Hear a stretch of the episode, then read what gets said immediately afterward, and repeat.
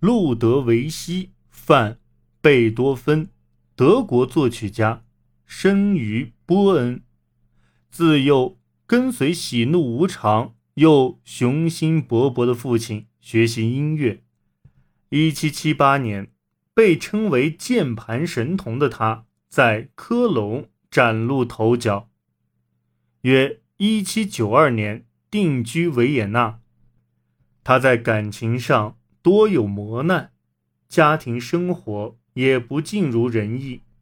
然而，尽管双儿日渐失聪，绝望接踵而至，他的创作却源源不断。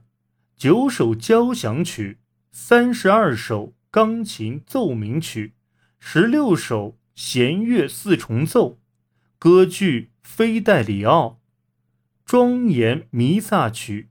在第九交响曲中，他打破传统，在次乐章中引入了人声，合唱席勒的《欢乐颂》。